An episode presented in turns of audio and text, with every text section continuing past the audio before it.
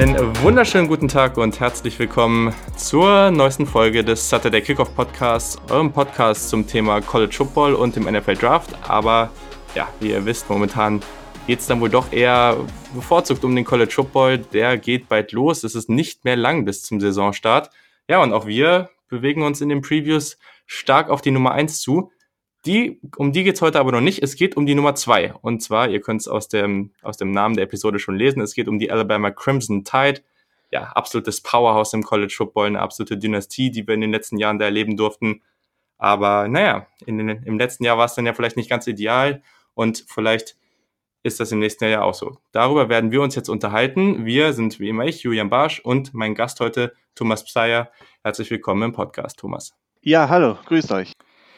Ja, sehr cool, dass du am Start bist. Das freut mich auf jeden Fall. Ähm, wir haben das ja jetzt schon ein bisschen geplant. Ähm, ja, woher kennt man dich? Auf Twitter bist du der at Sideline Rap und das kommt woher? Das kommt von deinem Blog, dem Sideline Reporter. Den verfolge ich und ich glaube auch schon viele andere wirklich seit Jahren. Das ist ja vielleicht einer der besten deutschen Blogs zum Thema Football, NFL, College Football, Football Geschichte auch sehr, sehr viel. Also man kann da viel Content lesen was man an vielen anderen Stellen so nicht findet. Und das finde ich immer wieder sehr, sehr spannend.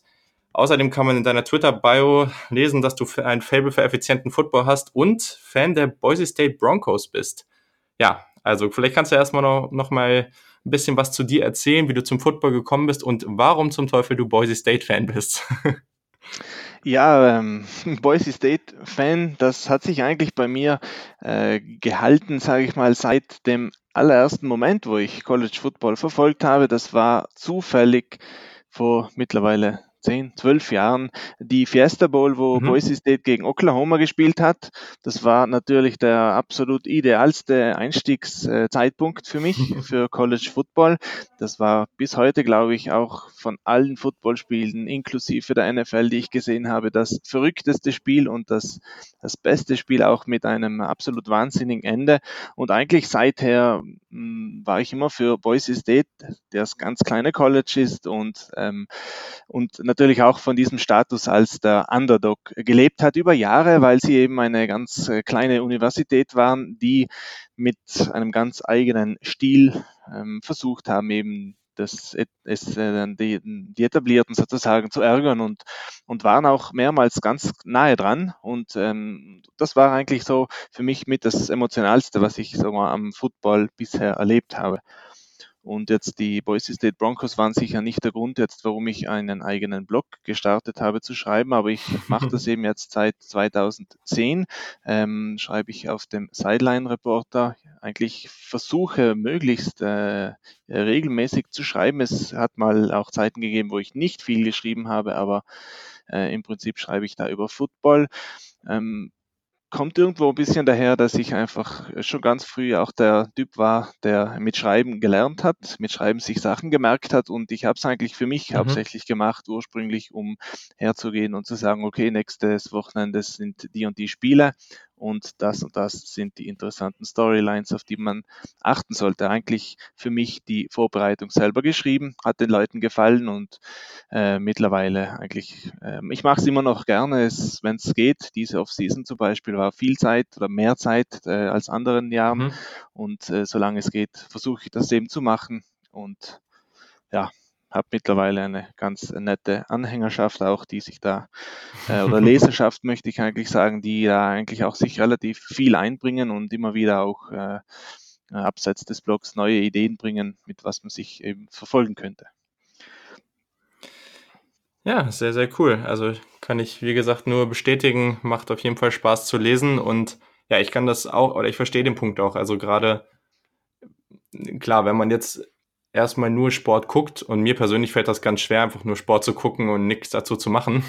Aber es ist halt auch so ein Thema, wenn man das einfach nur guckt, dann, dann hat man ja nichts, wo man irgendwie sagt, okay, ich müsste mich jetzt darauf vorbereiten oder ich habe jetzt irgendwie, also man kann es theoretisch auch ganz locker angehen, so in Anführungszeichen, aber wenn man eben sagt, okay, ich möchte mich intensiver damit beschäftigen, dann hilft eben ein Blog oder ein Podcast oder sowas, wo man sich eben auf einen Artikel, auf eine Ausgabe irgendwie vorbereiten muss. Und das hilft auch ungemein, um sich dann eben auf den Sport äh, vorzubereiten, auf die Spiele vorzubereiten und da eben mehr zu lernen. Also so ist es zumindest bei mir. Und ich habe jetzt auch so ein bisschen rausgehört, dass das bei dir vielleicht ähnlich ist. Und ähm, ja, auf jeden Fall eine sehr, sehr coole Art und Weise, das zu machen. Ja, also ich muss sagen, ich war ja vor acht Jahren oder zehn Jahren, neun Jahren müsste es jetzt ungefähr sein, äh, recht unzufrieden mit äh, der Berichterstattung, die es eigentlich gegeben hat. Jetzt mhm. nicht mal im deutschen Raum, aber vor allem all die ganzen Seiten in Amerika, das war relativ enttäuschend. Also es hat da ein paar Seiten gegeben, die ich schon immer verfolgt habe, wie den äh, Smart Football Blog, der mittlerweile nicht mehr so mhm. aktiv ist, oder Advanced NFL Stats von Brian Burke damals. Das waren super Seiten, das waren echt informative Seiten der Rest hat mir eigentlich überhaupt nie zugesagt und das war eigentlich ein bisschen der Grund für mich, mich selber dazu äh, einzubringen. Mittlerweile ist das ja ganz anders geworden. Auch im deutschen Raum gibt es ja ein paar äh, Leute, die das wirklich fantastisch machen und im Prinzip müsste ich sagen, ich möchte es für mich jetzt überhaupt nicht mehr machen, aber irgendwie schreibt man gerne und dann bleibt man halt auch ein bisschen mehr beim Thema dran. Sehr gut. Ich glaube, die meisten stimmen zu, wenn sie sagen, oder wenn ich sage, dass äh, das ganz gut ist, dass du noch weitermachst. also, genau, aber du hast ja jetzt schon einiges gesagt und äh, ja, wir haben ja heute auch ein Thema, mit dem wir uns intensiver beschäftigen wollen und das sind die Alabama Crimson Tide. Wirklich eine sehr, sehr gute Uni, eine sehr bekannte Uni. In den letzten Jahren vielleicht, äh, ich weiß gar nicht, es gibt wahrscheinlich nicht so viele Unis, die ja, so polarisieren auch von ihrem, von ihrem Status, vielleicht ein bisschen der FC Bayern des College Footballs in den letzten Jahren. Ähm, was ist denn, oder wenn du auf, aufs Jahr 2018 zurückguckst, was, was hast du da so im Kopf? Wie hat dir die Saison von Alabama gefallen? Was ist da so vorgefallen? Ja, ich glaube bei Alabama, da, da, da darf man nicht nur auf 2018 schauen, sondern man muss eigentlich äh, über die letzten 10 bis 15 Jahre dort sogar schon schauen. Ähm, und es ist wahr, das ist eine Mannschaft, die polarisiert, aber das ist eigentlich eine Mannschaft, deren Protagonisten recht schwer zu greifen sind. Also charakterlich sind das nicht spaltende Persönlichkeiten, die sind einfach polarisierend, mhm. weil sie absolut, äh, absolut erfolgreich sind und im Prinzip äh, ihnen seit Jahren niemand beikommt. Und 2018 war, würde ich jetzt sagen, so ein ganz typisches Beispiel eigentlich, ähm, warum die so polarisierend sind und warum die Gegner so stark verzweifeln an Alabama. Denn man muss das so sehen, Nick Saban ist ja kein Offensivcoach, sondern er ist eigentlich ein Defensivcoach und der hat dort viele Innovationen geschaffen, schon in den 90ern damit gestartet und hat eigentlich mit Alabama die ersten zehn Jahre, wo er dort gecoacht hat, hauptsächlich über die Defense seine großen Erfolge gefeiert und war deswegen eigentlich unangreifbar. Aber letztes Jahr war es umgekehrt. Letztes Jahr war die Offense der absolut große, äh, die absolut große Stärke mhm. mit, mit, äh, mit eigentlich unglaublichen äh, Auftritten, muss man wirklich sagen. Also die haben wirklich auch bessere Defenses über Wochen an die Wand gespielt, haben regelmäßig über 50 Punkte erzielt, obwohl sie im Prinzip nur drei Viertel richtig durchgezogen haben und im vierten Viertel dann die Ersatzleute aufs Spielfeld gekommen sind. Und das war eigentlich äh, so ein, ein äh, wieder bezeichnendes Jahr, würde ich sagen, wo man sagt, okay, Seben hat natürlich mit der Defense lange Zeit dominiert, hat jetzt aber äh, gesehen, okay, allein mit Defense geht nicht mehr und seit drei, vier Jahren jetzt schon umgestellt und hat eigentlich seit drei, vier Jahren schon den Fokus ein bisschen Richtung Offense äh, verschoben und dort auch die Neuerungen mit der Spread Offense, mit Run Pass Options mit aufgenommen und hat dann eben seit letzten Jahr, würde ich, muss man jetzt sagen, hat er auch den entsprechenden Quarterback da mit Tua Tagovailoa, der natürlich da geholfen hat. Und dann haben sie eben den Sprung geschafft, jetzt eine auch offensiv dominante Mannschaft zu sein. Am Ende hat es nicht gereicht für den Titel, weil sie im Finale von Clemson abgeschossen wurden, äh, 44 zu 16 das Endspiel verloren. Sicherlich ein Schockresultat, aber wenn man sich das Spiel anschaut, dann mhm. muss man natürlich auch sagen, so weit entfernt war Alabama jetzt am Ende nicht. Es war 44 zu 16, schlimmste Niederlage, die Nick Saban jemals erlebt hat, seit Alabama coacht. Natürlich eine Riesenenttäuschung, nicht den sechsten Landesmeistertitel geschafft zu haben. Aber es waren relative Kleinigkeiten, wenn man sich das Spiel anschaut, warum Alabama dann nicht auch dieses Spiel gewonnen hat. Und hätten sie das Spiel gewonnen, muss man sagen, dann wäre wahrscheinlich diese Mannschaft in der Konversation gewesen für die beste College-Football-Mannschaft aller Zeiten. Ja, hast du sehr gut, sehr gut aufgezeigt alles, weil das ist wirklich sehr, sehr interessant auch, wenn man, wenn man den Verlauf der Saison anguckt. Ne? Also gerade am Anfang, also unglaublich dominant gestartet. Ich weiß gar nicht, wie viele Spiele es waren, aber Tour hat irgendwie, ich glaube, fast die erste Hälfte der Saison so ungefähr nicht einmal im vierten Viertel auf dem Spielfeld gestanden, weil es einfach nicht mehr notwendig war. Also es war wirklich absolut krass einfach nur. Man hat eben auch, die Defense war ja weiterhin stark. Also das muss man ja auf jeden Fall auch sagen. Man hat gerade am Anfang hat man auch mehrere Spiele mit nur sieben Punkten und dann zwischendurch natürlich auch, darüber haben wir in der LSU-Preview auch schon kurz geredet. LSU hat man 29 zu 0 geschlagen, absolut krass. Also das ist wirklich ganz, ganz selten, dass man so etwas sieht. Nächstes Spiel gegen Mississippi State auch 24-0, also so unglaublich dominant. Ähm, danach aber natürlich eben gegen Georgia wieder ein ganz, ganz knappes Spiel und da sieht man eben auch, dass Georgia momentan einfach auch eine, eine sehr gute Entwicklung macht und dass eben solche Spiele, dass ja gegen Georgia, gegen Clemson, dass Alabama auf jeden Fall nicht mehr allein da oben ist. Ich glaube, das ist allgemein für den College Football auch eine ganz gute Entwicklung. Gleichzeitig zeigt es aber trotz alledem, Alabama ist zu Recht da oben und die werden auch weiter da oben bleiben und mit denen ist dieses Jahr definitiv zu rechnen dazu. Ja, man, ja, man, man könnte da äh, natürlich aber auch einhaken. Sicher, Georgia, Oklahoma, Clemson, die waren alle irgendwo mhm. dran. Aber das ist normal für College Football, denn äh, selbst die absolut besten Mannschaften sind ja keine perfekten Mannschaften.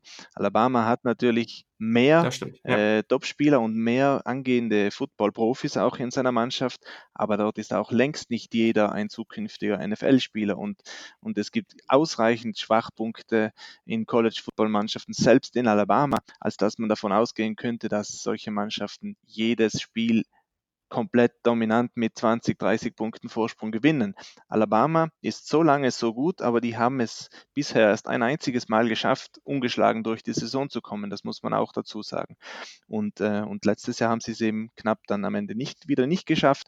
Und das ist halt auch dann nicht ein Zeichen, sagen wir mal, von, ich würde es nicht mal als Zeichen von Schwäche interpretieren, sondern ich würde es eher an, das als normal ansehen, dass es einfach zwei, drei Spiele pro Jahr für auch für die allerbesten Mannschaften gibt. Auch die Miami-Mannschaft von 2001, die unglaublich viele NFL-Profis hatte, die hat auch drei, vier kritische Momente im Jahr erlebt und die haben eigentlich im Prinzip eine All-Star-Mannschaft gehabt, wenn man sich die Namen von dort anschaut, die später die NFL komplett auch dominiert haben und auch die haben Probleme gehabt und Alabama hat auch die Probleme und das ist eigentlich in dem Sinne würde ich das nicht als Schwäche äh, dieser Mannschaft auslegen.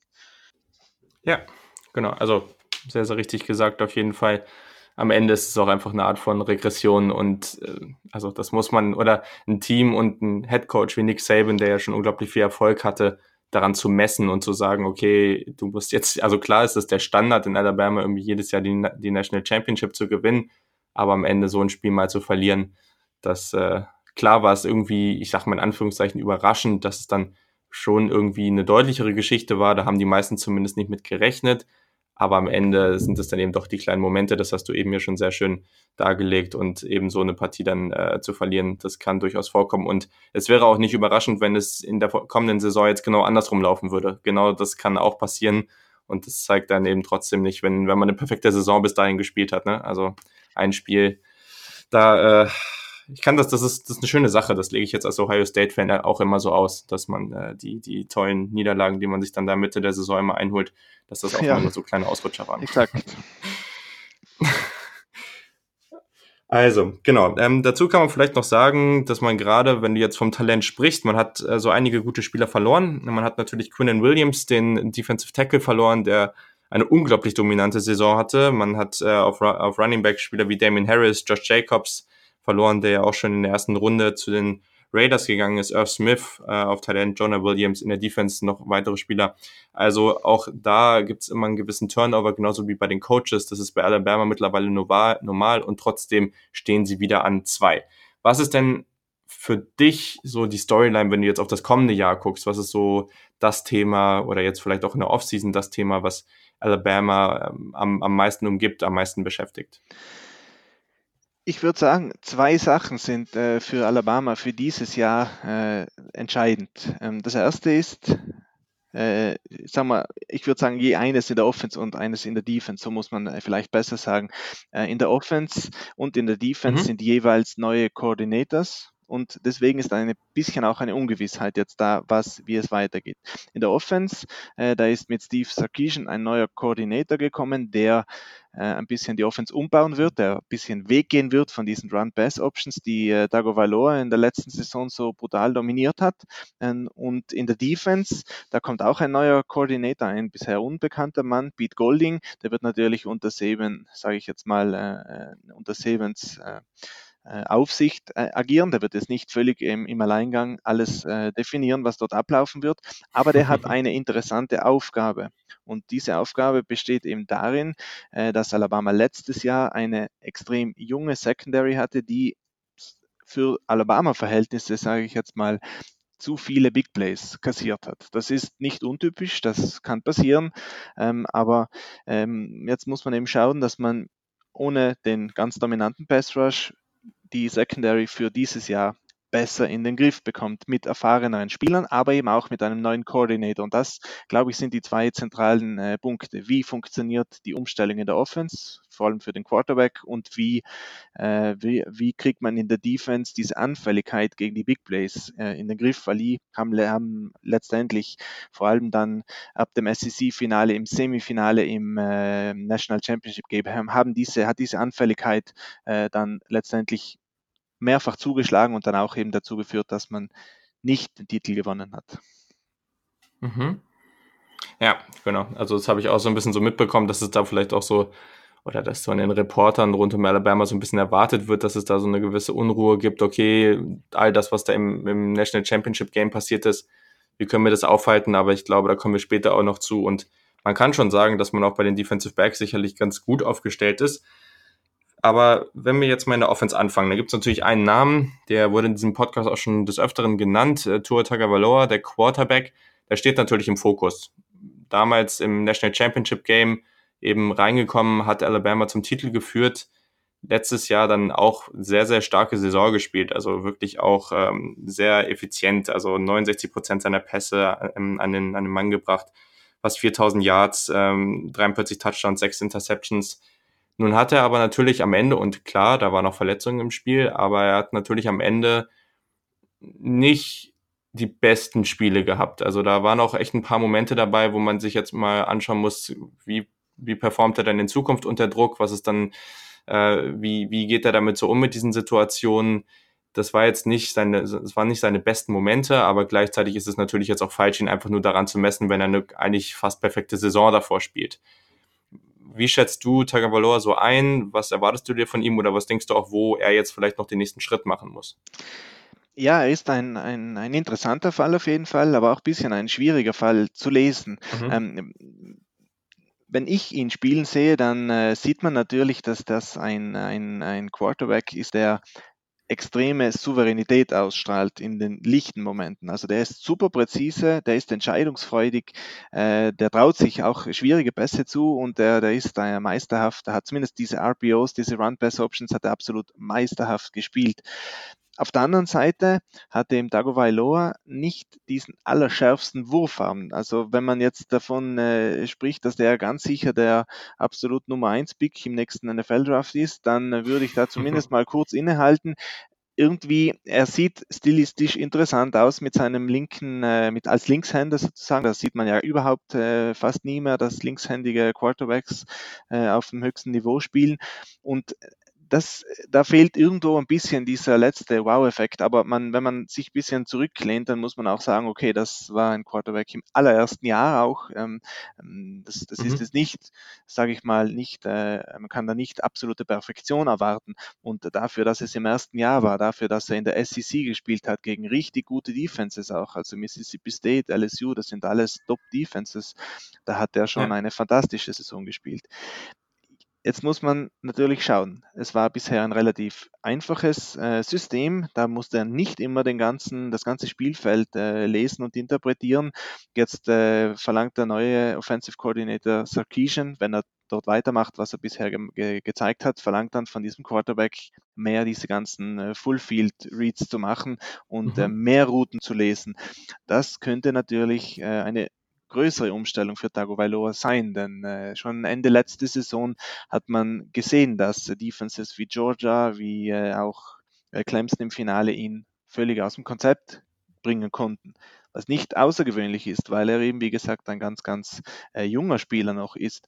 Und jetzt muss man schauen, kann er daraus lernen? Ist er schnell genug, dass er diese Umstellung in, in der Offense äh, eben gedanklich auch mitgehen kann und, äh, und und dass er dann, dass das dann auch äh, in dieser Saison schon auf dem Feld, äh, auf dem Feld die Bass auf den Boden bringt ich würde sagen, langfristig bringt es Dago Valoa sicherlich weiter, wenn er auch ein komplexeres System spielt mhm. in dieser Saison. Man muss halt schauen, es ist ein bisschen diese Unsicherheit, wie läuft es jetzt gerade im Jahr 2019. Denn ein, zwei Niederlagen äh, kann man sich da fast schon nicht mehr erlauben, dass man dann äh, schon draußen ist vom Playoff-Rennen. Und das wäre für Alabama dann schon eine ganz, ganz herbe Enttäuschung, muss man mittlerweile sagen.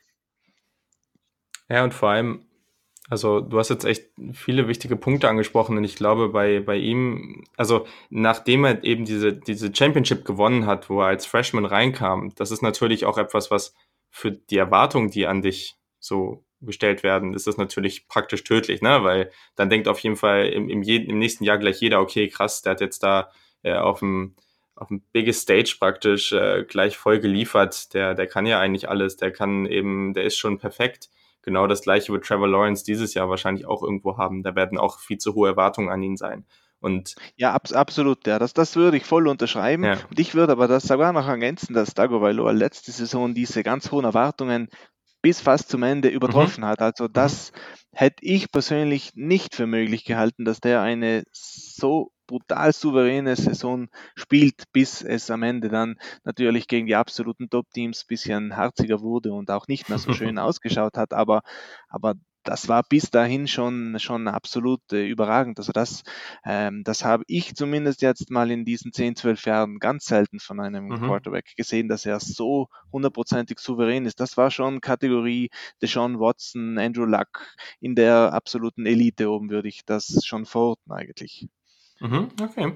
Ja, und, und was du gerade erzählt hast, das hat mich auch auf einen interessanten Gedanken gebracht, weil ich habe ja neulich schon mit äh, Christian Schimmel eine Ausgabe zu so den, ich, zum jetzigen Zeitpunkt Top 3 Quarterbacks für den nächsten Draft gemacht. Und da haben wir natürlich auch über Tour geredet und mh, hm, wenn, wenn, oder wo du jetzt gerade so geredet, geredet hast, habe ich mir auch gedacht, so ja, okay, an der Stelle ist es ja eigentlich auch so, dass das ein Quarterback ist, der er ist athletisch, aber er ist sicherlich jetzt ganz, ganz weit entfernt von den Jungs, die, die mit, seinen, mit ihren Beinen wirklich das Spiel verändern können. Also da gab es auch viele Momente, wo man gemerkt hat, das ist jetzt nicht der überathletischste Junge und das ist auch überhaupt nicht schlimm. Dazu ist sein Arm jetzt vielleicht auch nicht der stärkste, aber das sind auch alles Sachen durch seine Präzision, durch seine, durch seine Accuracy und all diese Dinge, wie er eben sehr, sehr gut spielt, wie er eben diesen Command hat, wenn er eben in den richtigen, also in den guten Momenten, das ist wenn er das für sich nutzt und sich nochmal verbessert, dann kann das eigentlich was sein, was fast ein Posi was ihm fast positiv auch für den Draft ausgelegt werden kann, weil er eben auch langfristig ist er vielleicht ein Quarterback-Typ, der gar nicht abhängig von solchen Dingen ist. Zum Beispiel auch, wenn er eben länger, wenn er irgendwann dann ja eben älter wird und dann vielleicht die Armstärke ein bisschen nachlässt. All diese Geschichten, die braucht er dann vielleicht gar nicht und hat schon sehr, sehr früh gelernt, eben ohne das ein sehr, sehr guter Quarterback zu sein, gegen, wie du jetzt ja schon gesagt hast, auch in der SEC sehr hochkarätige Defensiven ich glaube, das hat ganz viel Potenzial und wenn er da eben jetzt gut weitermacht, dann, dann kann das eben auch positiv für ihn ausgelegt werden. Aber natürlich gibt es nach dem, nach dem Ende des letzten Jahres auch noch ein paar Fragezeichen und da wird man jetzt eben ganz genau drauf schauen, wie das so weitergeht. Genau, das kann man so unterschreiben. Genau, so, dann kann man vielleicht noch kurz äh, anschließen. Ähm, Alabama würde ich auch in diese Gruppe von Teams schmeißen. Also es gibt so Teams wie Michigan, die werden in einer der nächsten Ausgaben auch nochmal besprochen die, glaube ich, auf Quarterback relativ gut von der Tiefe her besetzt sind. Bei Alabama äh, würde ich mal sagen, wenn Tagovailoa ausfällt, dann hat man da ein kleines Problem. Jalen Hurts, der, den hat sie ja nach Oklahoma verschlagen als Transfer. Äh, dahinter hat man Richard Sophomore Mac Jones, der hat die meiste Erfahrung bei einem Spring, aber bis jetzt nicht so unglaublich überragend. Natürlich hat man noch den Freshman äh, Early Enrollee, Talia Tagovailoa, das ist der Bruder von hm. Tour. Hm. Aber klar, also ich glaube, und dann noch Paul Tyson, auch ein True Freshman. Also das sind natürlich jetzt auch nicht die Jungs, von denen man so viel erwarten kann. Und Talia gilt jetzt auch nicht, oder zum jetzigen Zeitpunkt erstmal noch nicht als so großes Talent wie Tour. Äh, das ist schon auch eine Situation, wo man sagen könnte, der darf eigentlich nicht ausfallen und was dann passiert, muss man mal schauen. Gleichzeitig ist es immer noch Alabama und der Rest äh, im Team ist einfach so stark, dass sie wahrscheinlich auch das auffangen können. Wenn wir jetzt auf den Rest der Offense gucken, was sind denn so die. Ja, also Tagovailoa darf vor allem jetzt nicht, nicht bis nicht bei der Iron Bowl ausfallen, würde ich sagen. Ab der Iron Bowl ist es dann kritisch. Bis dahin würden sie überleben, würde ich sagen, ohne ihn. Das stimmt. Aber ich glaube, das ist halt auch, also für viele, die jetzt College Football noch nicht so lange verfolgen, dass man eben diese oder so einen sehr, sehr guten Quarterback hat, der auch für den Draft irgendwie relevant ist. Also was davor für Jungs rumgelaufen sind, die teilweise ja irgendwie gar nicht gedraftet wurden und man war trotzdem sehr erfolgreich. Aber genau, also ich stimme dir auf jeden Fall zu. Wenn man jetzt auf die restliche Offense guckt, wo ist denn, und du hast ja gesagt, da, da gibt es schon noch einige andere Stärken. Was ist denn noch so eine weitere Stärke, wenn man auf die Offense guckt? Ja, bei der Alabama Offense, bei diesem Personal muss man fast äh, fragen, wo sind die Schwächen in dieser Offense, weil für College Football Verhältnisse klingt dieser ganze, dieser ganze Skill äh, Position Corp, der klingt unglaublich gut, muss man äh, wirklich sagen. Also der Running Back Najee Harris war letztes Jahr ja nur Backup und hat sich da schon äh, aufgemuckt, weil er zu wenige Carries bekommen hat. äh, der war im Prinzip äh, besser als der Starter Josh Jacobs. Äh, der hat, ich habe das mal rausgesucht, 37 Miss Tackles äh, forciert in 117 Carries nur und das ist schon eine unfassbare Zahl. Der hat fast sieben Yards pro Lauf gemacht. Der hat fünf, fast, fast viereinhalb Yards nach dem, nach dem ersten Kontakt gemacht, im Schnitt pro Spielzug.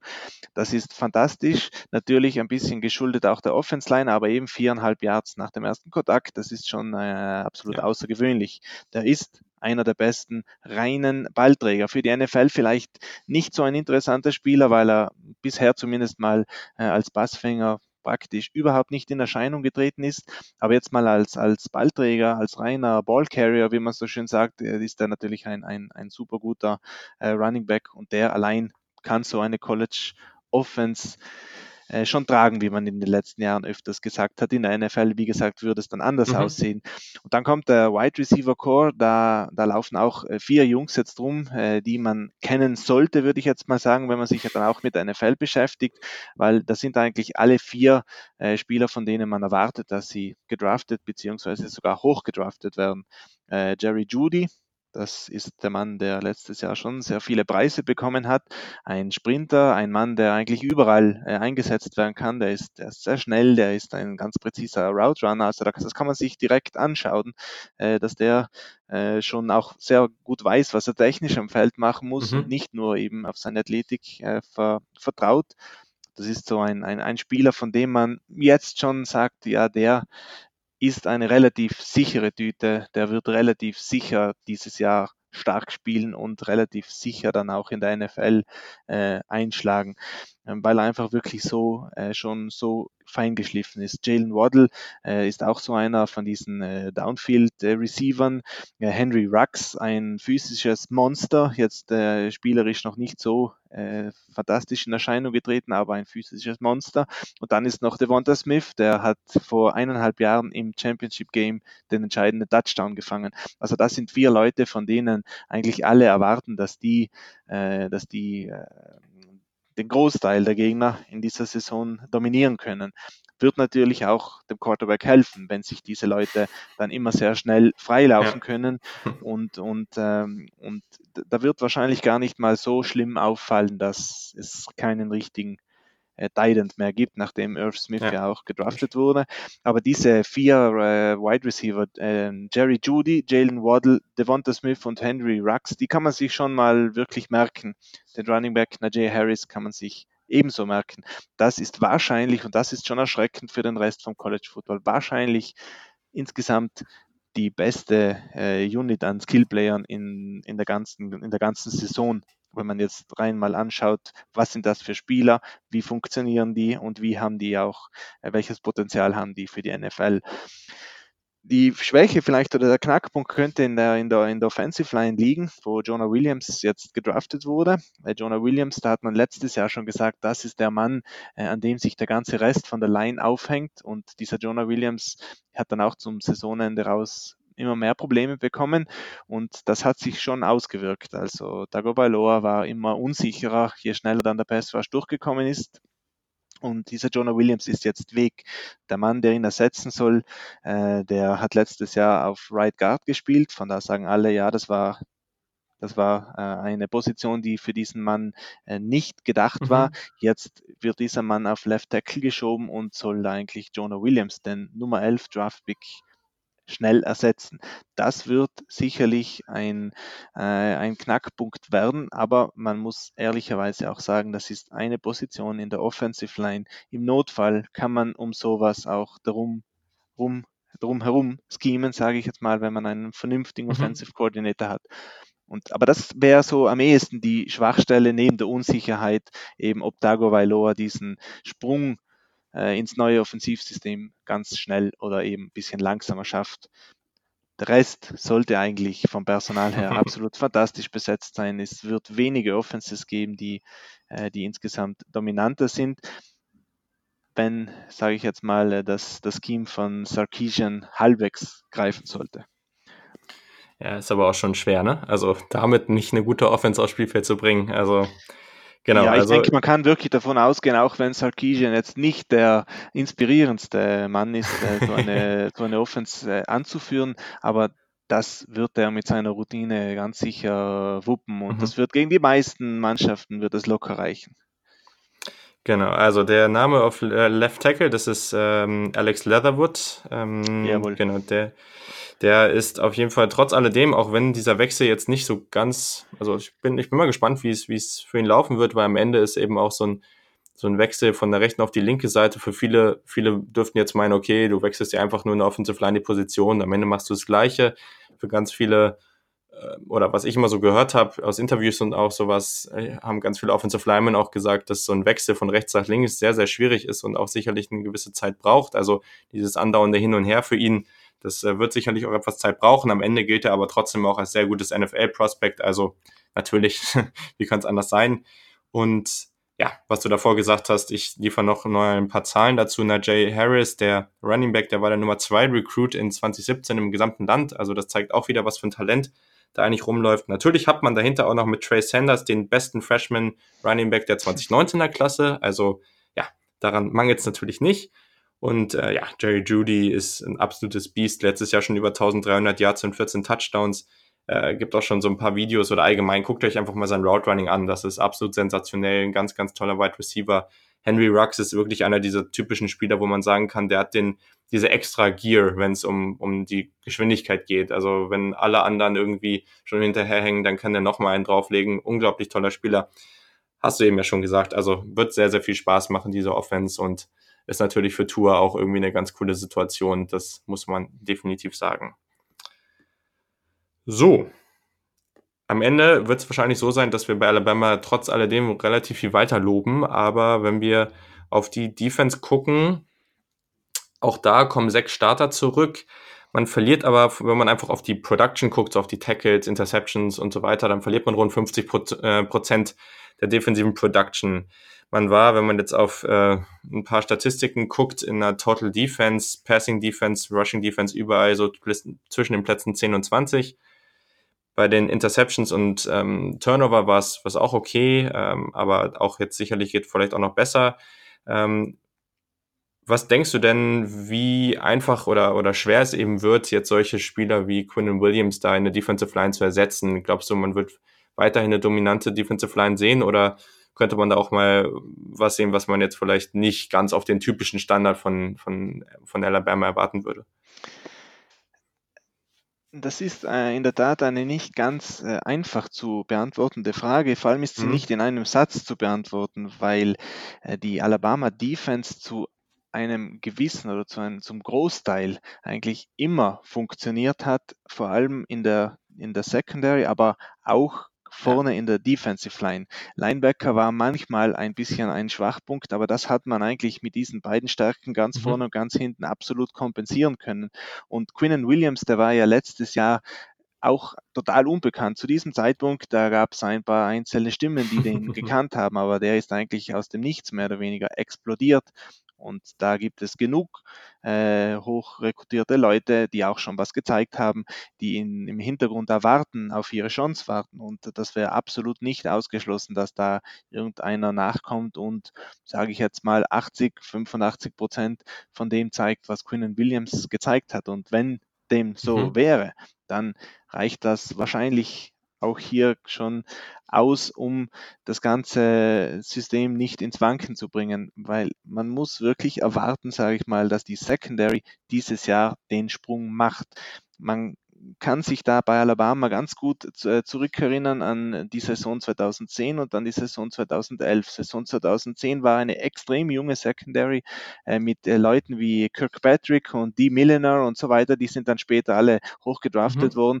Die haben 2010 viele Probleme gehabt und viele Big Plays kassiert, aber das Jahr danach haben sie die beste Defense der letzten 15 Jahre gehabt. Und irgendwo sowas dünkt mir, würde ich jetzt mal fast sagen, weil da sind einfach zu viele Leute, die letztes Jahr ganz, ganz jung dort hinten reingeschmissen wurden. Und wenn die Secondary hält, dann hat eigentlich die Front Seven im Normalfall keine ganz, ganz großen Schwierigkeiten, äh, solange sie den Lauf abwirkt. Und da hat Alabama die besten Leute. Recon Davis ist ein super Run-Defender.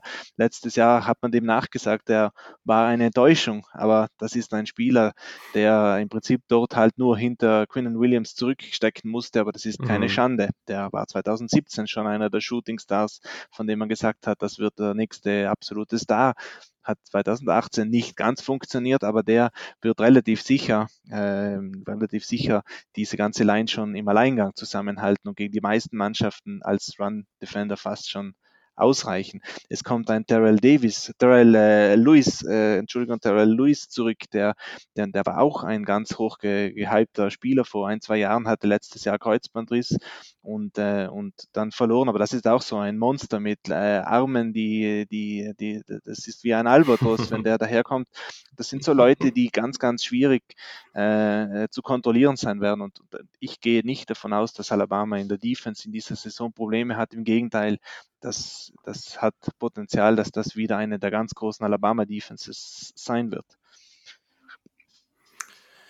Sehr, sehr spannend. Okay, dann wenn wir kurz auf die Defensive Line gucken, Raquan Davis hast du schon erwähnt und ich finde es auch schön, wie du, wie du das jetzt gerade erläutert hast, weil am Ende wurde das einfach nur daran festgemacht, dass er eben 2017 8,5 Sex hatte, letztes Jahr in Anführungszeichen nur 1,5. Aber ja, das ist natürlich also wieder sehr, sehr kurz gedacht, wenn man da einfach nur auf die Sackzahlen guckt und da anhand dessen eben sagt, okay, er hat jetzt irgendwie ein schwaches oder ein, oder ein gutes Jahr gehabt. Also ich glaube, auch da kann man wirklich sehr, sehr viel erwarten. Auf der anderen Position, und das wird bei Defensive Tackle eben sehr spannend, äh, da hat, das hat sich so ein bisschen herauskristallisiert im, im Frühling, das True Freshman, Early Enrollee DJ Dale, der, ja, wie gesagt, eben als, als Freshman da einen guten Job gemacht hat, vielleicht sogar starten wird. Das ist eben sehr, sehr spannend und da hat aber auch Raycon Davis schon irgendwie sehr, sich sehr positiv zu geäußert. Also der scheint auch eine sehr hohe Meinung von dem jungen Mann zu haben. Wird auf jeden Fall spannend. Auf der anderen Seite kann man als Defensive End LeBron Ray erwarten. Der hat auch noch nicht so viel produziert, aber wird eben auch erwartet. Ist auch ein deutlich besserer Run-Defender, als er am Ende ähm, wirklich dieser typische Edge-Rusher ist. Aber genau, da hast du einen schon genannt. Das ist äh, Terrell Lewis und Anthony Jennings, den kann man da auch nochmal nennen, der ist sehr spannend. Und bei den Linebackern, die sicherlich eine der schwächeren Positionsgruppen sind, was jetzt vielleicht auch nicht so relevant ist für dieses System, aber Dylan Moses, ja, das könnte der nächste richtig, richtig starke Linebacker werden. Der wird diese Gruppe anführen. Ähm, einfach ein brutal starker Spieler. Letztes Jahr auch 86 Tackles, ähm, 10 Tackle for Loss, dreieinhalb Sacks, also auch wieder so eines dieser typischen Beasts und was man, oder von diesen Spielern findet man bei Alabama eben jedes Jahr einige und ich glaube am Ende läuft da so viel Talent rum, dass äh, auch wenn man da ein paar Positionen unerfahren ist, wie du es gesagt hast. Quinn Williams war letztes Jahr auch keinem ein Begriff und jetzt ist er Top 5 gegangen. Das wird hier ähnlich laufen, könnte man sagen. Aber du hast jetzt schon ein bisschen über die, über die Defensive Backs geredet und da ist es eben sehr, sehr spannend, weil man hat auf Cornerback mit dem Senior Trevor Dix jemanden, der sehr, sehr spannend ist und jetzt von der Fußverletzung zurückgekommen ist. Natürlich Sophomore Patrick Sertain, der letztes Jahr irgendwie schon coole Momente hatte, aber dann eben auch schwache. Und vielleicht kann man auf Safety noch Xavier McKinney nennen, der der absolute Leader in dieser Defense ist. Geh doch nochmal ein bisschen genauer auf diese Defensive, auf das Defensive Backfield ein und, und was du dir davon erwartest. Ja, also ich, ich, wie gesagt, erwarte mir da sehr viel, weil mhm. man muss ganz kurz nochmal äh, von den Spielern weggehen zum Coach. Seven ist ein Defense-Genie. Viele sagen, das ist einer der besten Defense-Coaches aller Zeiten. Und Sevens Expertise in der Defense ist die Secondary.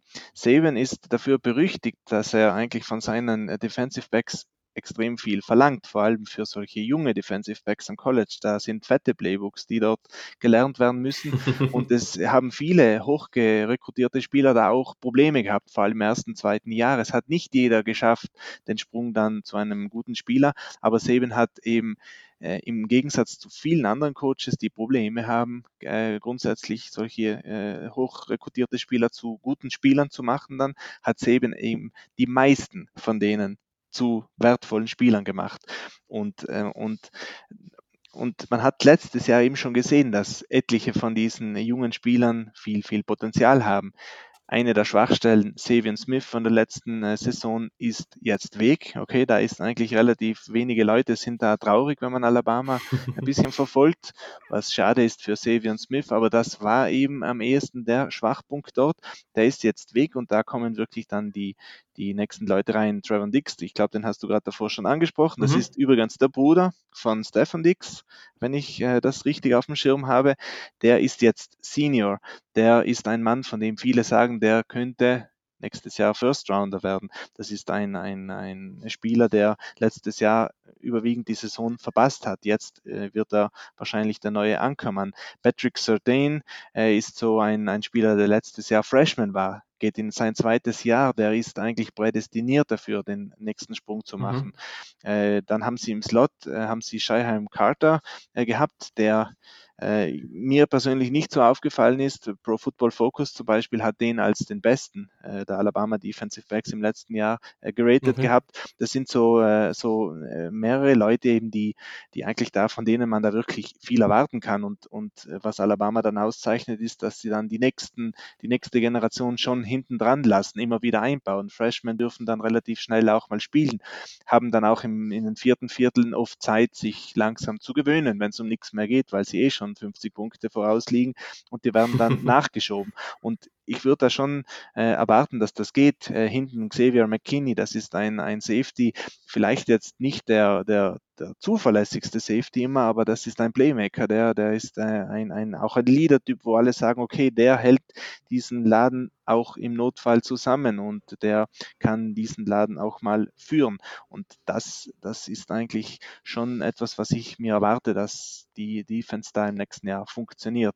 Die werden viel in Nickel spielen, viel Dime Defense spielen, äh, auch in der mhm. SEC eben wird jetzt viel mehr ähm, solche Formationen mit mehreren Defensive Backs verlangt äh, und deswegen, die werden relativ sicher dort, äh, dort äh, massiv auftreten und, und eine ganz, ganz stark verbesserte Unit stellen. Und das allein wird dann schon äh, ein ganz großer Faktor werden für diese Saison.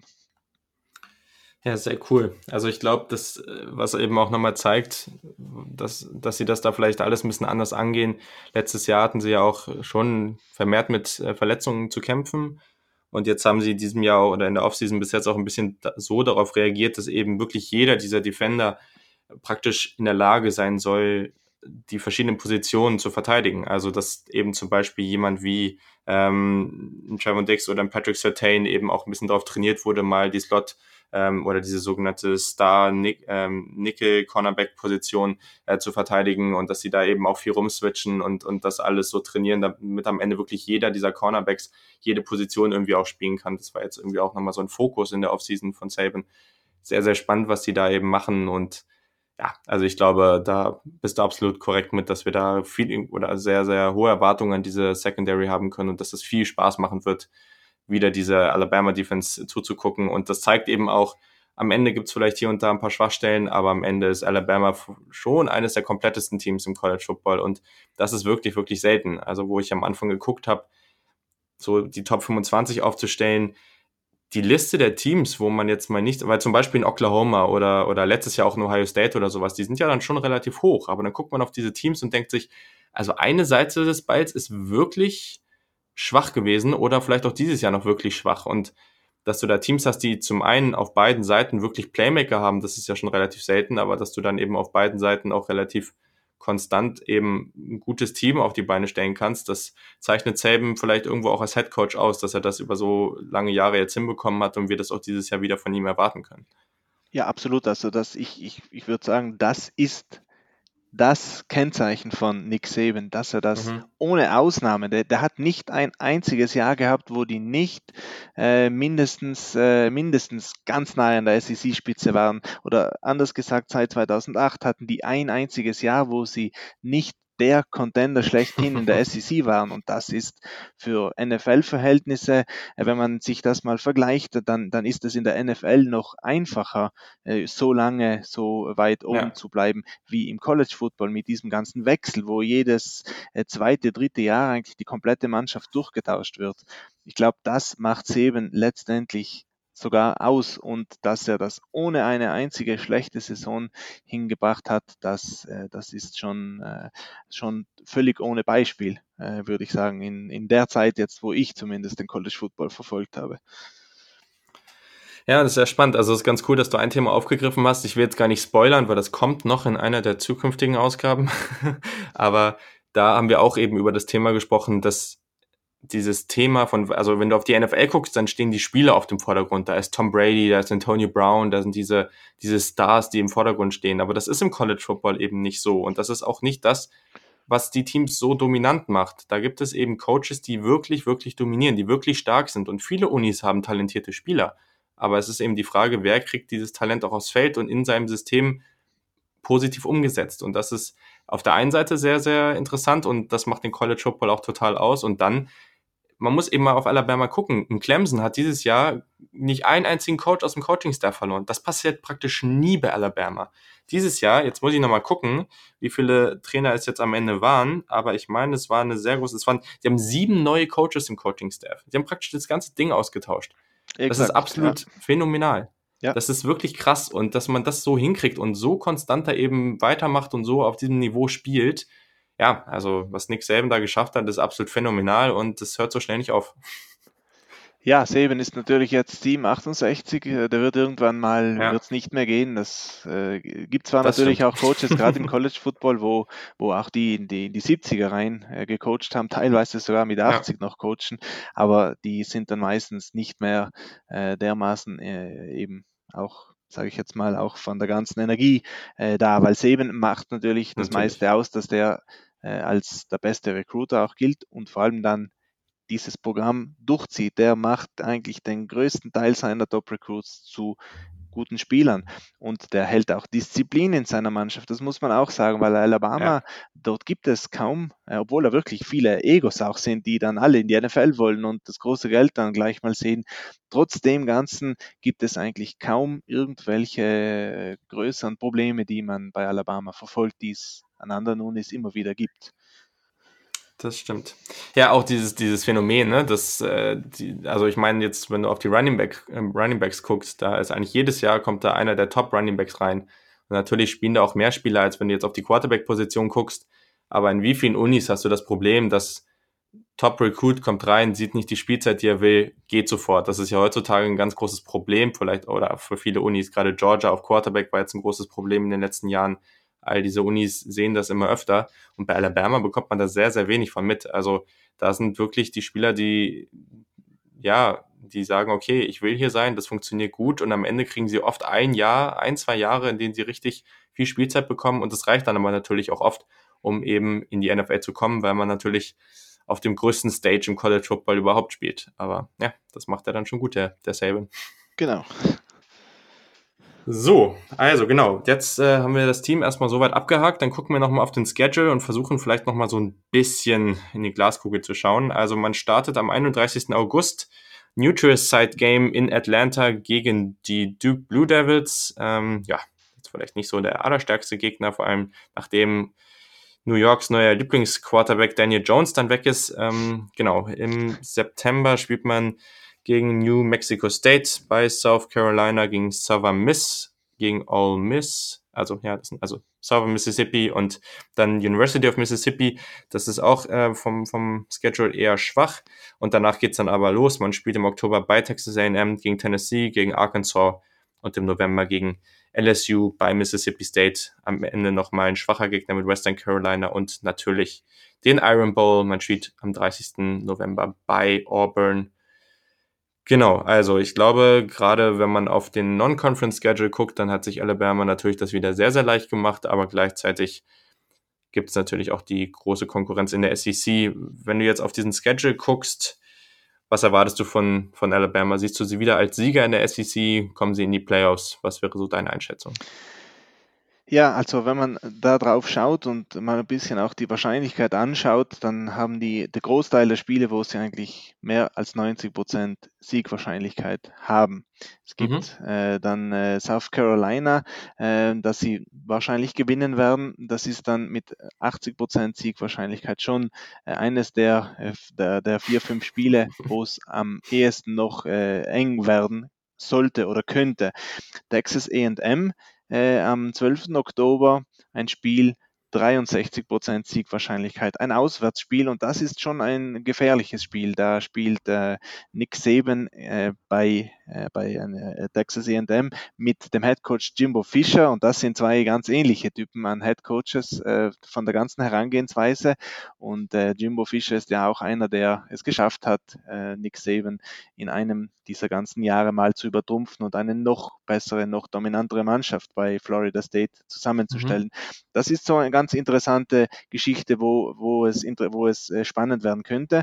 Und dann natürlich im äh, November. Jetzt kann man sagen, Alabama hat keinen guten äh, Out-of-Conference-Schedule, aber im November spielen die gegen LSU und dann auswärts bei Mississippi State und auswärts bei Auburn. Und das sind drei Mannschaften, die man qualitativ, jetzt vielleicht nicht von den Siegen am Ende, aber qualitativ in den Top ja. 10 verortet in mehreren dieser ganzen Advanced Stats in den Wettbüros und so weiter. Und das äh, sind dann schon, ist dann schon ein ganz, ganz äh, happiger, äh, happiger November, sage ich jetzt mal. Und äh, at Mississippi State ist 51% Wahrscheinlichkeit und at Auburn 53% Wahrscheinlichkeit. Das sind Krass, jetzt, okay. äh, sagen wir für, sage ich jetzt mal, für Football Outsiders, äh, was sie in ihrem Outsider Almanac in, in ihrem Jahresbericht sozusagen jetzt äh, publiziert haben. Das sind dann schon fast Münzwürfe. Ich würde sagen, wenn man Alabama jetzt äh, mal anschaut, dann ist es sicher eine komplettere Mannschaft als diese beiden Mannschaften. Ähm, mhm. Mississippi State hat zumindest letztes Jahr eine absolut überragende Defense gehabt. Muss man schauen, ob sie diese Defense dieses Jahr nochmal aufs Feld bringen, ob dafür die Offense ein bisschen besser funktioniert, weil die haben ja auch einen offense-orientierten Coach. Und Auburn mhm. ist immer eine Wundertüte. Die sind an manchen Jahren sind die Grotten schlecht, aber an anderen Jahren sind die, äh, haben die sich auch in einen Rausch gespielt. Das ist so eine ganz, ganz schwer einschätzbare Mannschaft. Gas, Gas Malzahn mit, mit seinem Offensivsystem, wenn das mal greift, dann ist durchaus möglich, dass die Alabama ärgern. Und die haben Alabama schon die bittersten Niederlagen in der ganzen Saban-Ära zugefügt. da kann immer was passieren, zumal es auch auswärts ist. Das ist die Regular Season. Wenn, jetzt, wenn wir jetzt mal davon ausgehen, dass Alabama die Division gewinnt, dann werden sie im SEC-Finale spielen und dort trifft man dann höchstwahrscheinlich auf einen nächsten Top-Gegner, Florida oder Georgia, sind das so Mannschaften, die man dann sehen könnte und das wäre dann wieder so ein richtig schweres Spiel. Also das heißt, wenn Alabama diesen Schedule besteht, dann haben die die Playoffs schon wieder auch richtig verdient. Also das heißt, die können sich wahrscheinlich eine Niederlage erlauben, wenn's, äh, wenn's, wenn sie trotzdem das mhm. SEC-Finale schaffen. Wenn sie jetzt eine Niederlage kassieren und nicht das SEC-Finale schaffen, weil sie vielleicht dann das direkte Duell verloren haben, dann könnte es diesmal knapp werden, weil sie eben keinen sage ich jetzt mal, schillernden Out-of-Conference-Gegner haben. Aber im Prinzip würde ich sagen, ist das schon mit Abstand wieder die sicherste Wette in der ganzen SEC äh, und ich würde sie in jedem Spiel als Favoriten auch sehen. Ich würde sie gegen Mississippi State und Auburn auch als größeren Favoriten sehen als jetzt roughly mhm. 50 Prozent. Ja, ja, da gehe ich mit. Also auf jeden Fall muss man sagen, das ist keine leichte Aufgabe und es werden viele spannende Spiele die man da beobachten kann. Aber es ist natürlich auch am Ende nicht überraschend, wenn man diese Spiele dann vielleicht doch wieder deutlich gewinnt. Also genau wie man es letztes Jahr gegen LSU gemacht hat. Aber LSU kann man eben auch, da kann man auch erwarten, dass die nochmal einen Sprung machen. Auburn hängt sehr viel von der Quarterback-Situation ab. Das kann sehr gut werden. Das kann aber auch noch sehr, sehr jung werden. Also jung wird es auf jeden Fall, aber sie können auch sehr stark äh, noch so ein Jahr haben, wo man eben noch so ein Übergangsjahr vorfinden wird. Und das kann Alabama dann natürlich ausnutzen aber dass das ein Auswärtsspiel ist, macht es sicherlich auch nicht leichter. Also ich würde auch äh, soweit sagen, dass man äh, schon Favorit ist, die SEC zu gewinnen und dann würde man Alabama natürlich auch wieder im Playoff erwarten, wo sie bis jetzt, wenn ich alles richtig äh, in Erinnerung habe, jedes Jahr bisher, seitdem es das Playoff gibt, auch dabei waren. So, ja, dann haben wir es eigentlich. Ähm, sehr, sehr cool. Ich glaube, das war eine sehr umfassende und sehr spannende Art und Weise, dieses Team mal zu betrachten. Jetzt wollen wir natürlich noch wissen, was hast du noch so geplant? Du machst gerade eine sehr, sehr coole Reihe auf deinem Blog äh, zum Thema College Football Historie. Das ist auf jeden Fall sehr, sehr interessant, verfolge ich sehr aktiv. Was hast du sonst noch so geplant, bis vielleicht auch die Saison losgeht? Ähm, was ist in den letzten Wochen so auf deinem Blog los?